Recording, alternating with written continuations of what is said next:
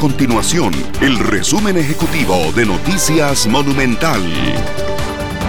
Hola, mi nombre es Fernanda Romero y estas son las informaciones más importantes del día en Noticias Monumental. Un grupo de alcaldes de zonas costeras y turísticas del país busca hacerle entender al gobierno el grave impacto que tiene la restricción vehicular y el cierre de comercios a las 9 de la noche para la economía de sus cantones e incluso amenazan con comenzar a aplicar sus propias medidas. La vacunación contra el coronavirus en el país tiene sus particularidades. Con la habilitación de la vacuna para el grupo 5, la semana pasada quedó en evidencia que las personas sin factores de riesgo esperaban con ansias esta vacuna. Pero no en todas las regiones se ha presentado la misma aceptación de la vacuna.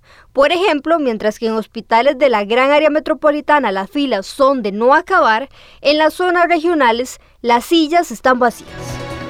Estas y otras informaciones usted las puede encontrar en nuestro sitio web www.monumental.co.cr. Nuestro compromiso es mantener a Costa Rica informada. Esto fue el resumen ejecutivo de Noticias Monumental.